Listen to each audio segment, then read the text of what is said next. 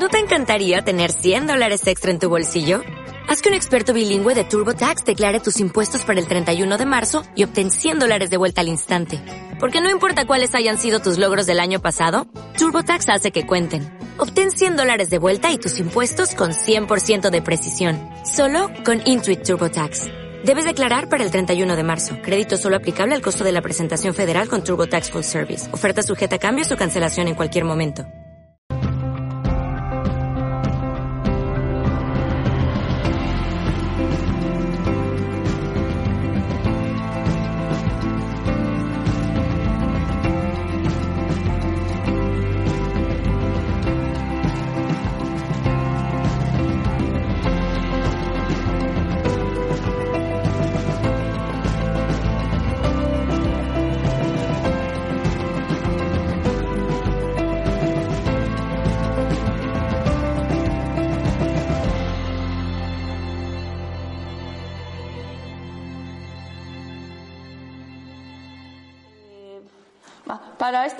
Que sois todos practicantes de Reiki, el tema de hoy es eh, sobre Genda Reiki Ho, ¿sí? Eh, que eh, muchas veces, pues hoy en día lo conocemos como Usui Reiki Ryoho actualizado. ¿sí? El propósito de este taller, ya expliqué un poquito antes, es primero aclarar qué es Genda Reiki Ho, eh, pues es un método creado por eh, Doi, eh, que es un maestro japonés, que quizás hoy en día a muchos eh, os suena este nombre. Sí, pero todavía sigue siendo una minoría quizás de, de los, hemos dicho, unos 5 millones, se dice que hay entre 5 millones y 8 millones de practicantes de Reiki en todo el mundo. ¿sí? Eh, dentro de esos 5 8 millones, quizás realmente una pequeña minoría conoce el nombre Genda Reiki Ho y el nombre Hiroshi Doi, y también eh, una pequeña minoría de, comparado a esos millones eh, conoce la existencia de la asociación que fundó el mismo fundador de Reiki, Mikao Sui, en 1922. Sí, eh, desde ya 1998, en el que Hiroshi Doi fue a Vancouver, Canadá, eh, y ofreció el taller internacional, taller de Reiki japonés, pues hasta entonces realmente eh, pues en el mundo de Reiki en general, eh, pues muy poca gente conocía la existencia de eh, la asociación que fundó Mikao mismo. muy poca gente sabía que seguía existiendo. ¿Sí? En cierto modo, ese taller de Vancouver causó como una especie de conmoción, pero conmoción muy positiva, eh, de que eh, Usui Reiki, que han conocido en Occidente durante décadas, eh, pues eh, era realmente muy distinto de lo que, que, es y sigue siendo es Usui Reiki tradicional, ¿no? de, que parte de Mikao Usui mismo. Porque Usui Reiki, que se ha conocido en el mundo en general durante décadas, después de posguerra, digamos, posguerra de, guerra mundial segundo, es eh, Reiki eh, que ha desarrollado en, eh, mayormente en Norteamérica y luego en el resto del mundo occidental. ¿Sí? Entonces, pues primero, pero lo primero es hablar sobre pues origen mismo, ¿no? Entonces hay que empezar por eh, historia de Reiki, eh, cómo surgió este método y todo eso. Eh, algunos, o muchos de aquí, perdón, ya veis, ya lleváis viniendo a estos talleres. Es una serie de talleres que empezó, talleres que empecé el año pasado, este es ya cuarto. Entonces, de cierto modo ya sabéis muy bien sobre origen de Reiki, cosas así. Pero hoy voy a intentar también cambiar un poco, ¿no? algunas cosas, perspectiva, eh, de donde hablo y cosas así.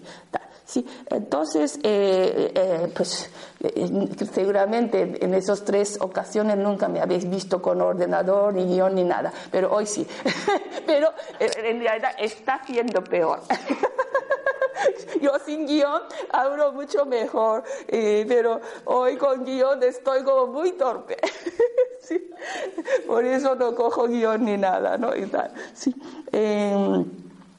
Me, habéis dado, creo, también contactos porque pues lo mío es seguimientos. A mí me gusta hacer seguimientos, pues seguimientos para no, no vender cosas ni nada. Seguimientos para poder aportaros conocimiento que yo puedo aportar a vosotros, ¿no? Entonces, si queréis este texto, también os puedo aportar. Esto es un texto que yo preparé hace años para también una charla sobre historia de Reiki, ¿no? Sí, entonces, eh, un poco contexto histórico en el que surgió este método es muy importante. Siempre hablo sobre ello, ¿sí? Eh, porque eso también eh, realmente nos ayuda a acercarnos al origen. ¿sí? yo por mí, siempre mi intención y también mi deseo es acercar al origen, pero no por nada, cuando ya conocemos lo que es origen, cuando somos eh, así, ¿no? Eh, pues realmente hablo peor cuando tengo guion. Perdón, seguramente porque la mente está por medio. Sí, cuando ya nos olvidamos de la mente, eh, las cosas vienen de, otro lado y te fluyen mejor, ¿no? Sí, pues vamos a intentar olvidar un poquito del guion y ya voy a empezar de nuevo, ¿no? Un poco desde el principio. Sí, eh, pues, pues la clave, en cierto modo, es realmente origen y la esencia, ¿no? La esencia, ¿sí? Pero no desde el punto de vista de acumular información.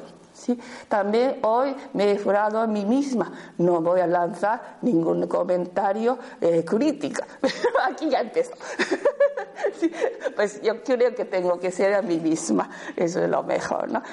Sí, eh, hay mucha gente que se siente como más, más poderoso, más válido acumulando mucha información y lanzándola, pero el problema es que si lanzar información está bien, yo lanzo toda la información posible para aportar al mundo de Reiki, pero siempre verificando, siempre estando segura. Y también aún así, y mayoría de información viene de Hiroshi Doi, que él mismo también es muy riguroso en eso. Aún así, Hiroshi Doi, desde que yo conozco en 1999, Dios sabe cuántas cosas han corregido y rectificado yo misma también. ¿Sí? Entonces, no para decir que yo sé, yo tengo toda esa información, yo soy la conocedora eh, de eh, Reiki tradicional, no, no en ese sentido. Cuando ya nos acercamos a origen, cuando hacemos algunas prácticas, por ejemplo, de Reiki tradicional Mikao es como realmente vibrar con Mikao ¿sí?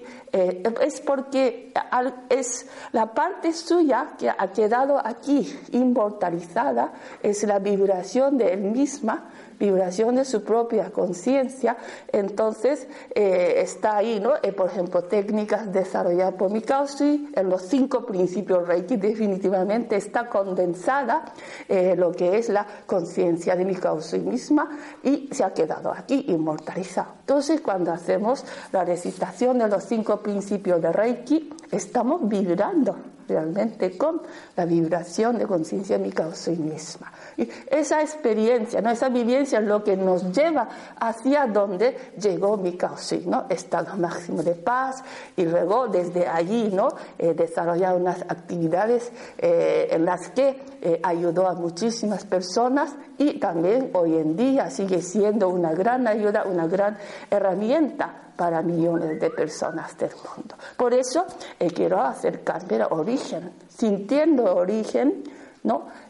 más que con la mente intentar comprender, sintiendo ese origen, esa esencia es cuando más nos, nos acercamos a este método y cuando es, cuando más eh, sacamos provecho a este método y podemos lograr ¿no? desarrollar muy favorablemente como persona y más también eh, siempre eh, un Reiki no solamente desarrollar a ti mismo, eh, es también extender a la vez nuestras manos hacia también el resto del universo. ¿sí? Entonces, por eso. Entonces, pues muy brevemente voy a hablar eh, sobre contexto histórico. ¿no? Eh, nació justo eh, pues, cuando estaba empezando lo que llamamos el tiempo moderno. ¿sí? 1865 ya es el inicio de tiempo moderno, creo, en todo el mundo en general. ¿Sí?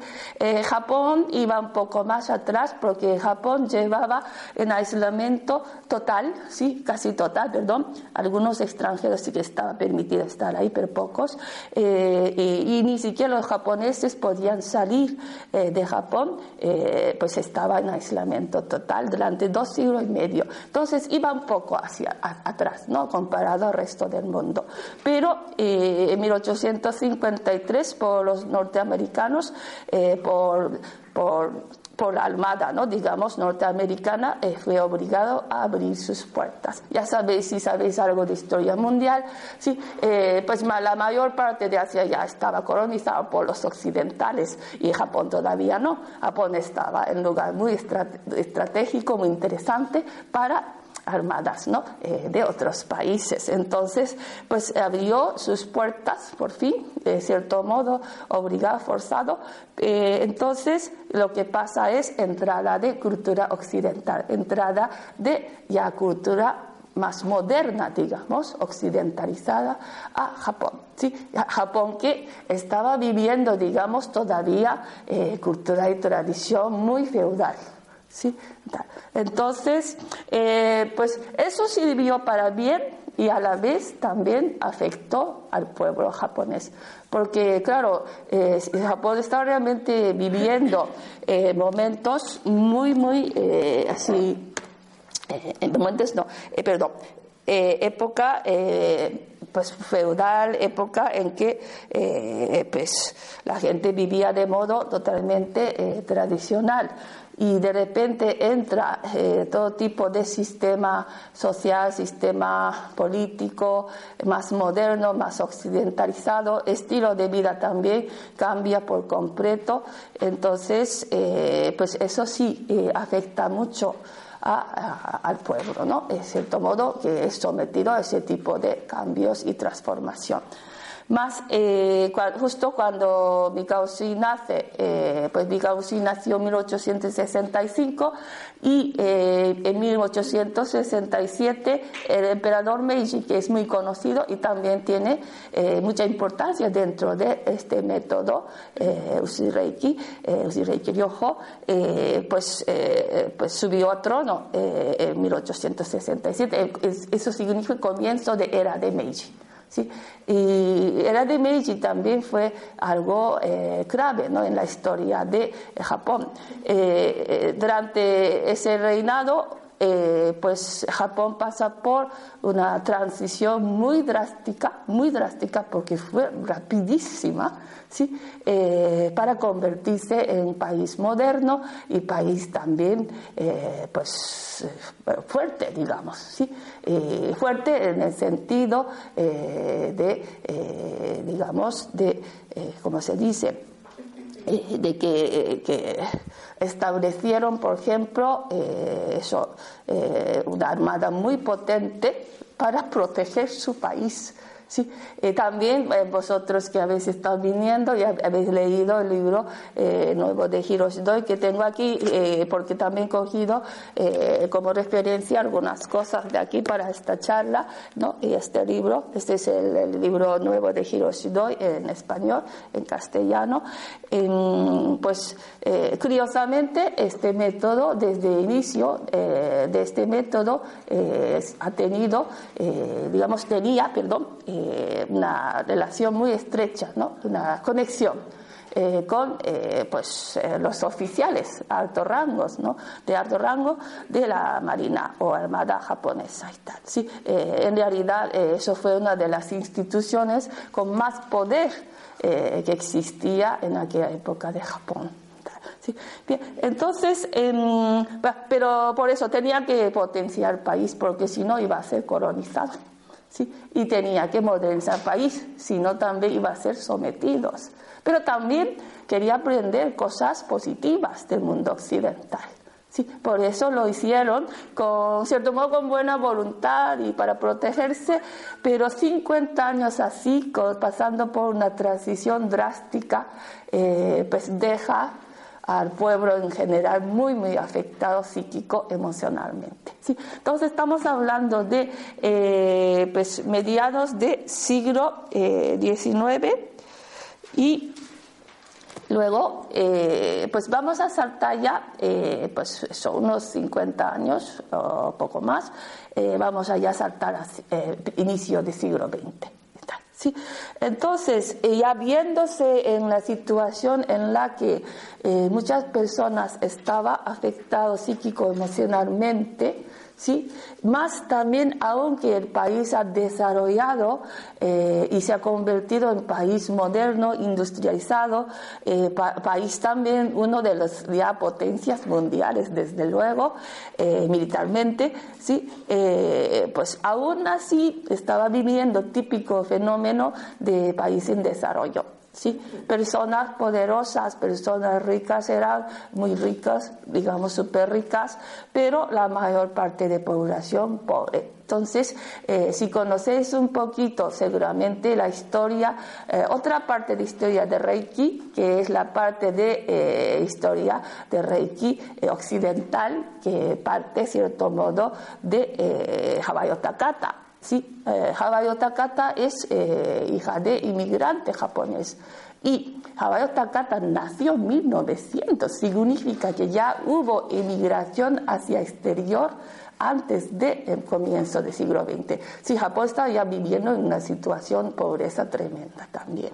¿sí? A pesar de que, que, lo típico, ¿no? Hay muchos países en desarrollo que los ricos son súper ricos y mayor parte de población súper pobres y muriéndose hasta de hambre, muriéndose porque tampoco no tenían ni dinero para eh, medicamentos ni recibir tratamientos médicos, porque también en aquella época Japón también ya estaba utilizando lo que hoy en día conocemos como medicina alopática, medicina moderna y tal, ¿no?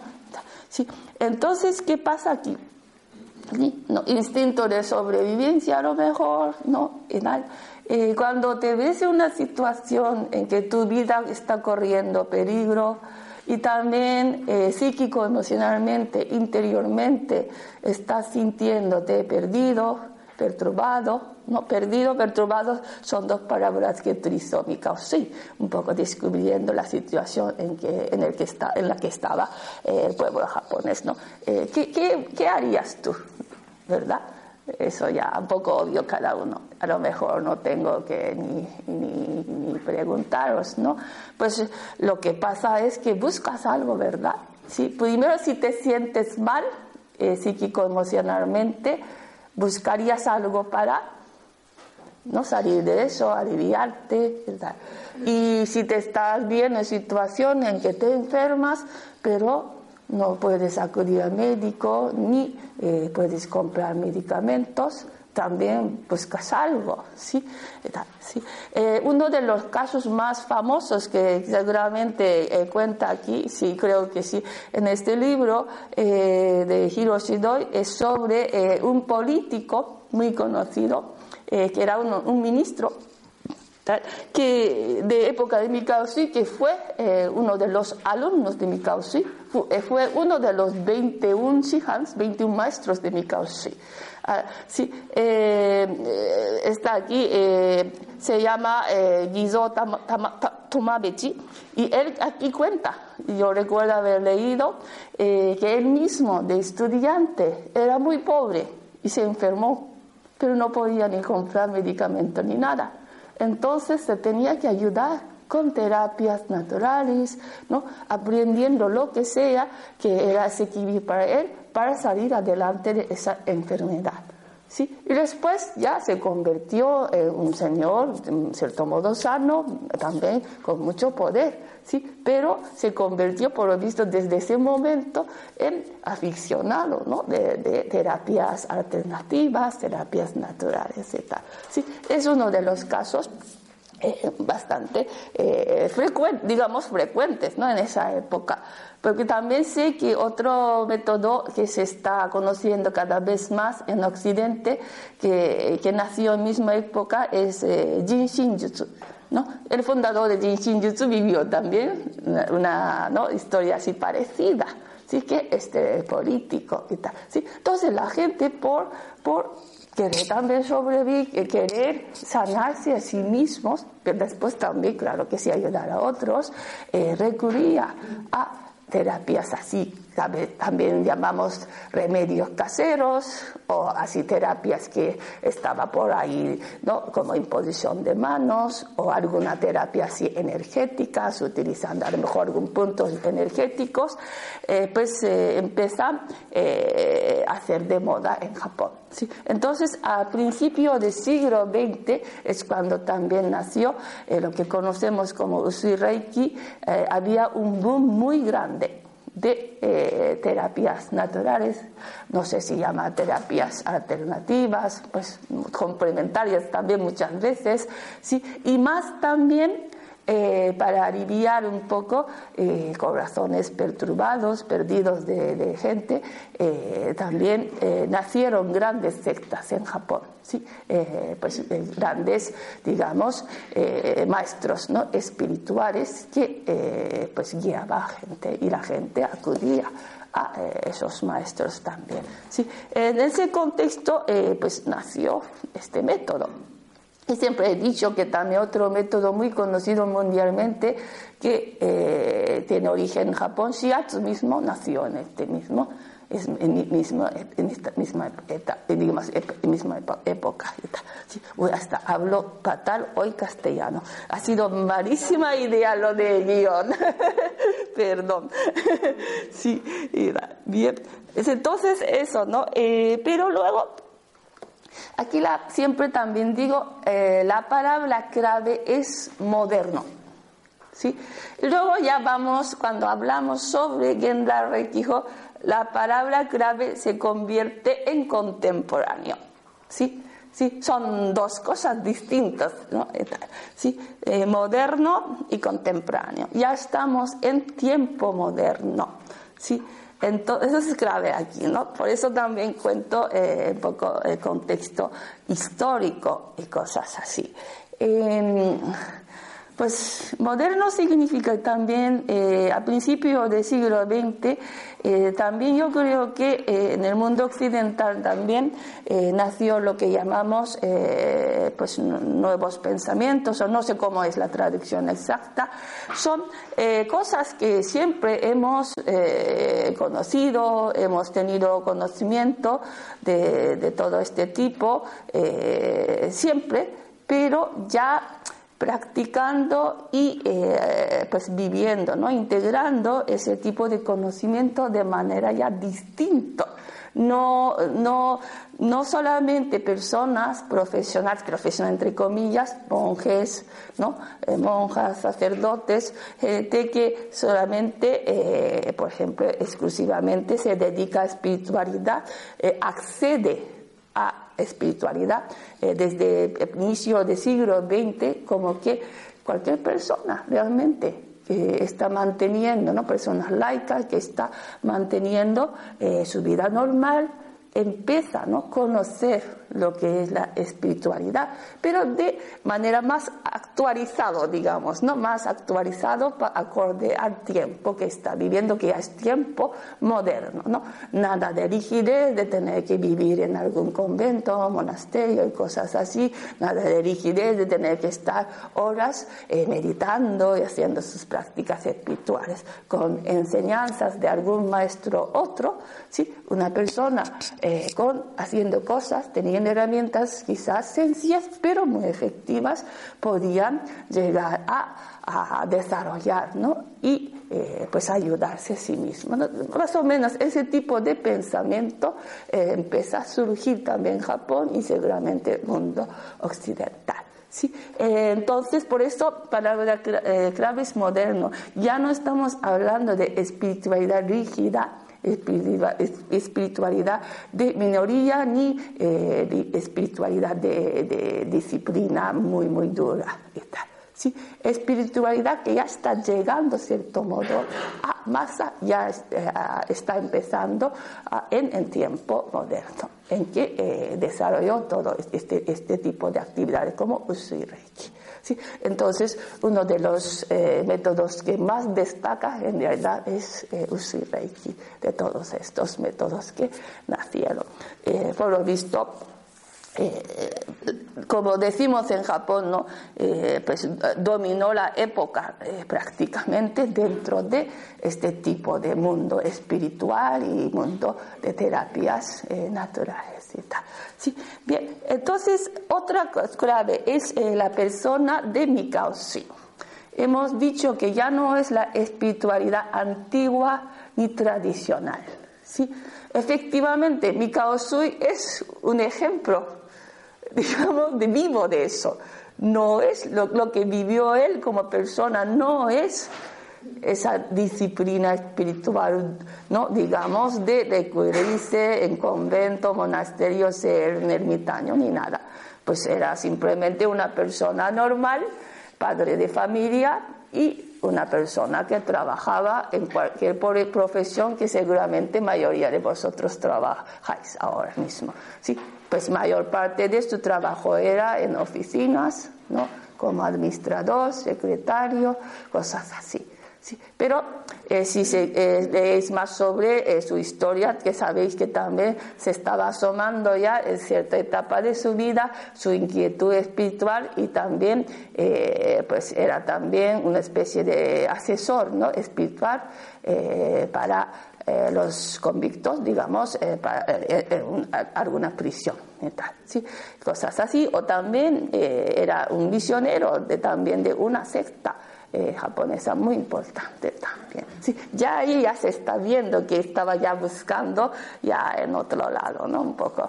Bien, entonces, y luego con padre de dos hijos y todo eso. ¿sí? como cualquier persona aquí, allí luchando para sustentar sus hijos, su familia, ¿sí? y, pues eso, no sobrevivir, ¿no? Así, pues así vivió Mikausi eh, durante ya mayor parte de su vida. ¿Sí? Entonces, eh, claro, ya a principios del siglo XX, cuando hubo ese boom muy grande de terapias naturales y eh, pues movimientos espirituales en Japón, eh, Mikao ya tiene cincuenta y tantos años. También esto es algo que siempre digo, estamos hablando de Japón de no hace mucho, ¿sí? estamos hablando de Japón desde luego hace ya siglos más o menos, ¿sí? Pero eh, muy pobre, eh, no hubo ni seguridad social ni nada, eh, la gente moría mucho más joven en general, sí, salvo personas que tienen unos genes maravillosos que viven hasta 100 años, cosas así, siempre ha habido y seguramente siempre ha habido en todas partes del mundo esas personas, pues media de vida, expectativa de vida de, los japoneses. Aquella época eran 60 años.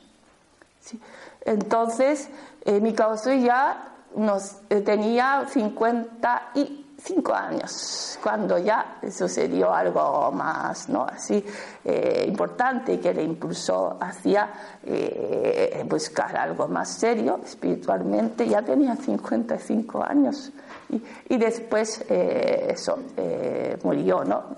con 62 años ¿sí?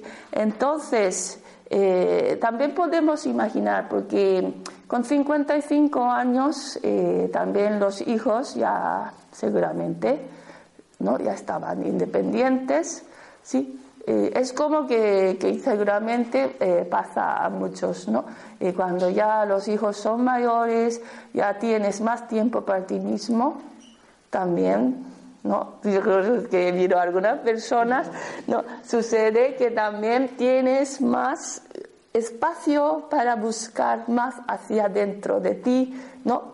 Quizás hacer cosas más para ti, aunque no busques hacia adentro y tal, ¿sí? Entonces, seguramente sucedió algo así a mi causa también. Entonces, allí ya fuertemente empezó a manifestar su eh, personalidad eh, inquieta, ¿no? especialmente espiritualmente. ¿eh?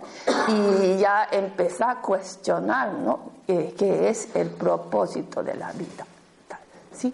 Eh, también siempre realmente eh, soy muy pesada, a lo mejor eh, insisto en la palabra moderna, porque, mm, claro,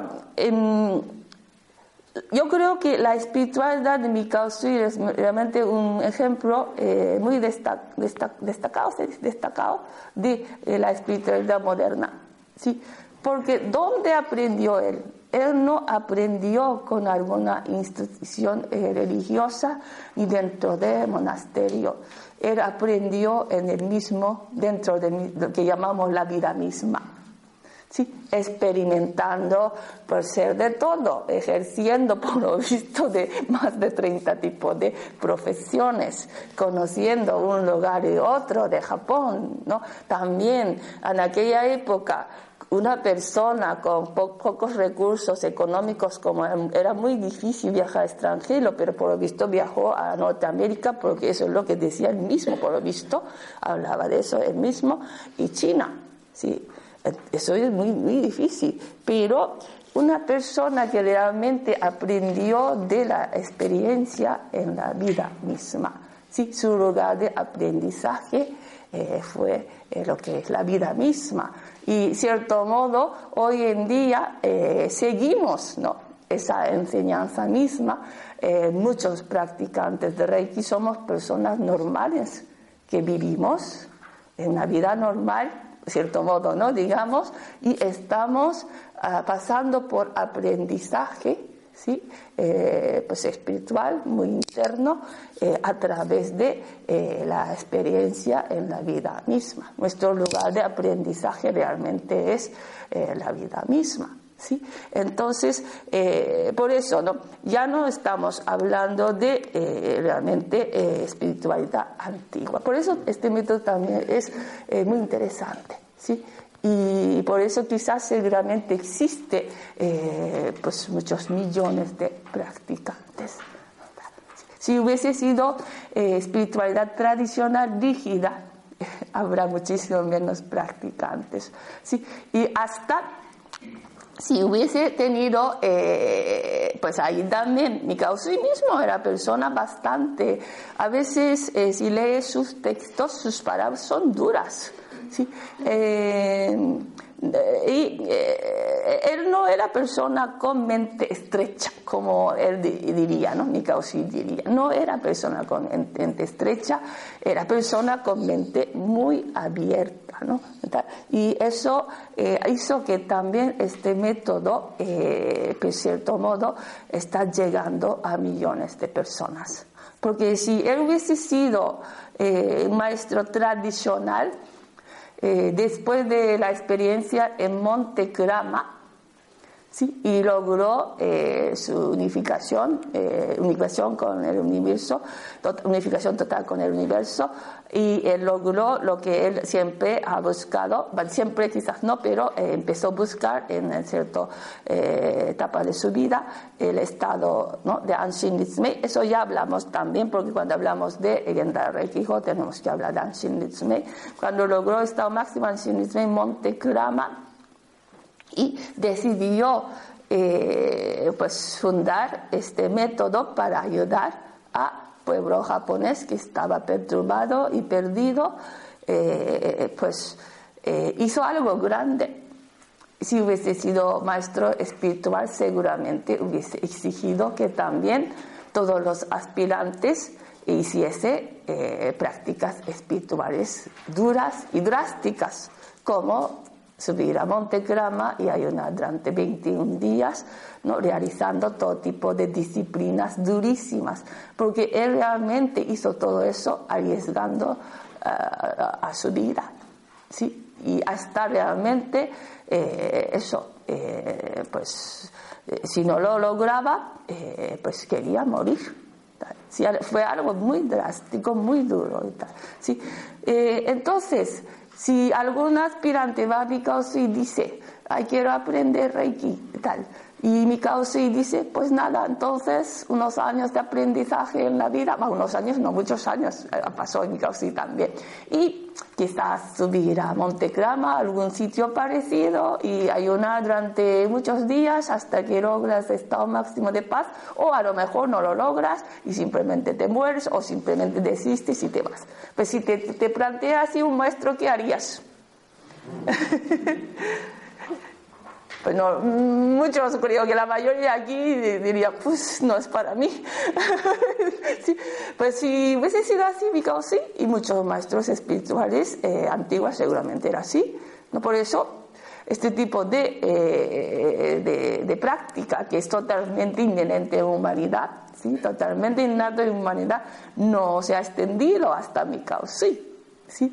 Gracias a Mikausi, que era un hombre que nació ya en tiempo moderno y eh, pues desarrolló como persona en tiempo moderno, conociendo todos los aspectos de la vida, teniendo una mente más flexible, más abierta, eh, conocemos hoy en día el Reiki y podemos manejar lo que llamamos Reiki, eh, pues eso, eh, con mucha efectividad y más, ¿no? Pues, pues, más plenamente.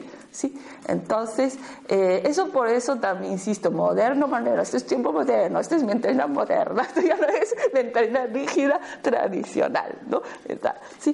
Entonces, eso es como surgió este método. ¿sí?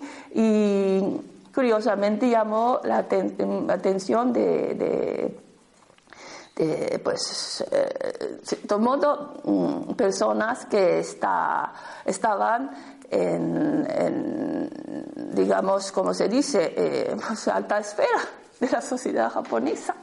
¿sí? Eh, pero claro, eh, alta espera como eh, oficiales eh, de, la Marina o la Armada japonesa. hemos dicho que era la institución que más poder tenía al final, en realidad, quizás eh, es la institución que, de cierto modo, tenía más poder eh, en Japón, ¿no? Porque, eh, como Japón para protegerse tenía que desarrollar, pues, ejército, armada muy fuerte, pero siendo un país isleño, en realidad la institución que más poder tiene es la Armada Marina, porque sin Marina no pueden ir a guerra. Entonces, eh, estamos hablando de que le rodeaba a y no sabemos, no vamos a saber eh, por qué eh, toda esa gente poderosa les llamó mucho atención la parte espiritual de este método. En aquella época había mucho boom y había muchos, por lo visto, métodos de imposición de manos y tal, pero Claro, todos esos maestros que enseñaban imposición de manos, hasta muchas veces tenía nombre también Reiki Ryoho. Reiki Ryoho eran nombres eh, que eran muy de moda en aquella época, refiriendo a cualquier terapia energética o terapia de imposición de manos. Tal, ¿sí? Pero Usui Reiki Ryoho de Mika Usui, eh, tenía otro aspecto que atraía a esas personas de alta sociedad, digamos alta sociedad japonesa de aquella época, eh, personas de alta sociedad con mucha inquietud espiritual, estamos hablando, eh, les atraía mucho. ¿sí? Em, porque otros métodos, eh, pues, pues los maestros de otros métodos no han llegado al estado que llegó Mikausi. Mikausi llegó al máximo estado de paz. ¿sí? Y unificó por completo, ¿no? integralmente con el universo. Entonces podía manejar energía universal en estado puro muy plenamente, entonces podía provocar cosas importantes en todo lo que iba tocando, o todos los seres que iba tocando, no solamente sanación, pero eh, despertar en personas, transportación en personas, ¿sí? aportando también paz que tanto necesitaba gente de aquella época, bienestar, ¿sí? ¿Sí? porque vos, todos vosotros que conocéis Reiki sabéis, ¿no? Tocado por Reiki, entramos en estado de relajación, bienestar tan fácilmente, ¿sí? pues eh, mi Mikao vio un potencial muy grande en esto y empezó a compartir. Pero otros maestros que manejaban energía, como no ha llegado a ese nivel, ni en el nivel energético, ni de vibración, claro, lo que manejaba era energía mucho más tosca. Eh, con energía que pesa más, ¿no? Eh, cuesta más ¿no? Eh, provocar lo que podía provocar pues, energía universal en estado puro. ¿Sí? Entonces, pues a, personas así, ¿no? que tenían mucha inquietud espiritual, empezó a llamar mucha atención el método de Mikausi. No solamente sanaba personas físico-emocionalmente, pues cierto modo ayudaba en desarrollar eh, ¿no? Ah, y también desarrollar espiritualmente como persona, ¿sí? Eh, era un método muy efectivo para hasta desarrollar espiritualmente. Y era un método muy efectivo para eh, pues aportar lo que tanto necesitaba el pueblo japonés en general en aquella época, bienestar. ¿sí? y paz, ¿no? calma, todas esas cosas que les faltaba podía aportar de una manera tan efectiva, ¿no es cierto? Nosotros no manejamos Reiki comunicado, sí, pero sabiendo manejarlo un poquito y hacemos poquito Reiki o hacemos poquito Reiki a otros seres y con qué facilidad puede ¿no? producir bienestar, relajación, ¿sí? Pues justo lo que estaba necesitando gente de aquella época. Más encima, trabajando con este método, ¿no? imponiendo manos, canalizando, reiki y tal, pues también vas desarrollando como persona, vas desarrollando espiritualmente, pues ofrecía algo que no ofrecían otros métodos, dos cosas a la vez. Porque en aquella época, si querías sanarte, para, para sanarte tenía que recurrir a alguien que te enseñe posición de manos, pero si querías eh, desarrollar la parte espiritual, tenías que ir a, maestros espirituales. Pero de todo de mi sí, haciendo lo mismo, hasta imponiendo manos, como Reiki está trabajando, en esa universidad está trabajando en ti de manera mucho más íntegra que normal te está aportando sabiduría, te está aportando despertar, te está aportando transformación como persona y todo. Sí, haciendo solo eso, muchas veces aporta dos cosas. Entonces, claro que sí, llamó atención de muchas personas que mostraba una inquietud espiritual más fuerte. Eh, entonces, para ir acabando esta parte, eh, así es como nació este método. Eh, em, no, es para promocionar el libro, pero pues realmente este libro hoy en día se está convirtiendo en una especie de texto para muchos practicantes Reiki, a pesar de tener título Genda Reiki, pues primera parte o la mayor parte del libro habla sobre el Reiki tradicional de Mikao ¿sí? Entonces aquí podéis apreciar y eh, pues eh, enteraros bien de cómo funcionaba. Eh, pues luego hablaré también un poco comparando con Gendai Reikijo, estructura que tenía, directrices ¿no? de enseñanza que también tenía, sí, pero está aquí, ¿vale? Entonces podéis repasar bien. Entonces, eh, pues así es como nació. Esa es la parte japonesa, ¿no? Y luego, en realidad, sigue. Eh, Mikao Sui fue, eh, pues, presidente, primer presidente de Usirei Kiryoho Gakkai, que es la asociación que fundó en abril de 1922, ¿sí?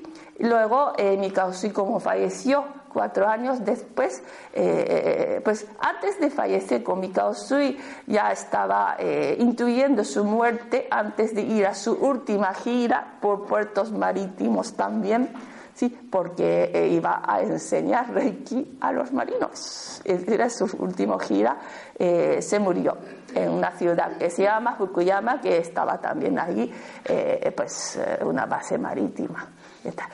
Entonces, em, pero antes de esa gira, como intuye su muerte, ya había designado como su sucesor, segundo presidente, Joseph Roshida, y hoy en día eh, la asociación que fundó Mikao Sui eh, la preside eh, el octavo presidente. Todo esto también está en el libro también. Sí, yo hago mucha referencia a este libro porque no todo el mundo puede acceder a los manuales de Gendai Reikiho, por eso también, sí, eh, pero no os preocupéis, realmente está aquí eh, todo. ¿sí? Bien, entonces, em, ahora, eso es parte japonesa, pero luego ya sabéis que eh, uno de los alumnos de Mikao Sui, Chujiro Hayashi, ¿no? Eh, era también uno de 21 shihan, llamaban shihans, maestros. Shihan es una palabra antigua japonesa en realidad. Y normalmente utilizaba esa palabra refiriendo a maestros de, por ejemplo, instituto y cosas así. ¿sí? Hoy en día diríamos sensei, pero aquella época eh, utilizaba el término shihan. ¿no? Bien. Eh, también eso es muy interesante, palabra Shihan, porque palabra Shihan eh, no tiene connotación de maestro, digamos maestro de maestro espiritual. ¿sí? Simplemente es una persona que enseña. ¿sí? Eh, mi causa también por eso también eh, yo resueno mucho con mi causa. Es una persona que quizás evitaba todo tipo de, así como diría yo, matices eh, así como sectario, eh, matices de estos de yo soy un maestro.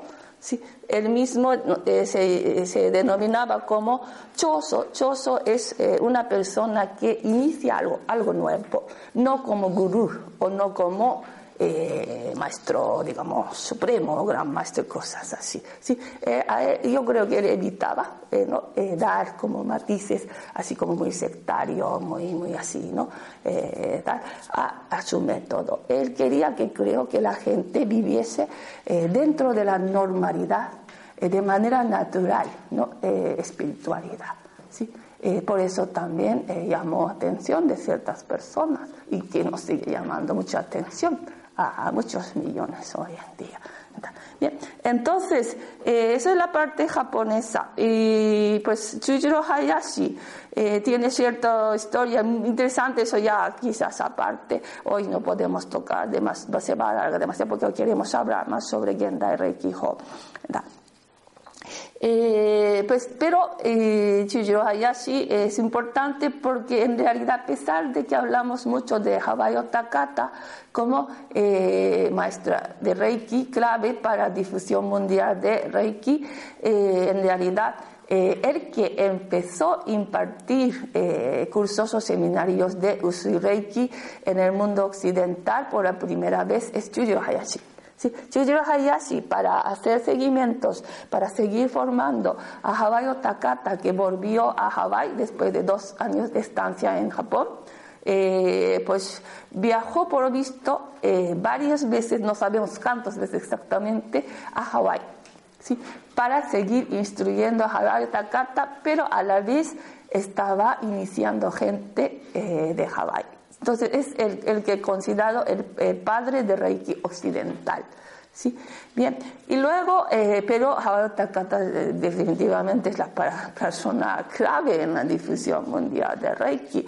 Pues esa parte ya vosotros conocéis mucho mejor que yo, cierto modo, ¿sí? Eh, pues mis, mis, alumnos y muchos de vosotros quizás no, sí, mis, alumnos, muchos de mis alumnos solamente conocen Gendai Reiki no conocen Reiki Occidental, pero yo misma empecé con Reiki Occidental hace 20 años aquí en España. No conocía nada de Reiki hasta entonces. Hasta veía en, por ejemplo, revistillas como Verdemente y cosas así, palabra Reiki anunciado yo decía, uff, uff, yo no creo que quiero acercarme a esto, porque realmente Reiki es una palabra que inspira algo muy sectario a los japoneses.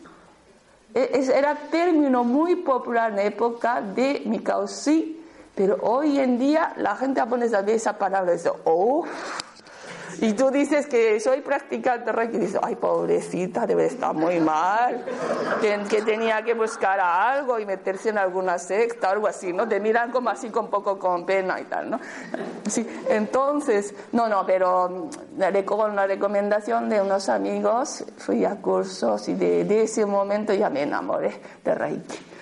¿Sí? porque Reiki es grande, da igual de dónde procede, da igual, realmente, que sea Reiki occidental o que sea Reiki tradicional, sí, Reiki es uno, cuando vibración de Reiki te toca, algo sucede en cualquier ser viviente, digamos, o cualquier ser no viviente, cualquier ser, cualquier cosa que tocamos, pues sucede algo allí, ¿no? Entonces, eh, eso, ¿no? Entonces, esa parte ya un poco eh, dejamos quizás alguna otra charla o vosotros mismos sabéis mejor que, eh, que algunos de nosotros aquí.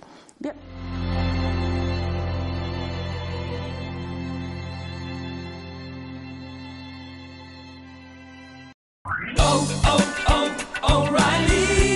¿Necesitas ayuda? En O'Reilly Auto Parts te ayudamos. ¿Necesitas algún consejo? Te aconsejamos. Nuestros profesionales en autopartes están siempre disponibles para ayudarte a encontrar lo que necesites. Excelente servicio al cliente es solo una de las ventajas que ofrece O'Reilly Auto Parts. Los profesionales en autopartes. Oh, oh, oh, O'Reilly Auto Parts.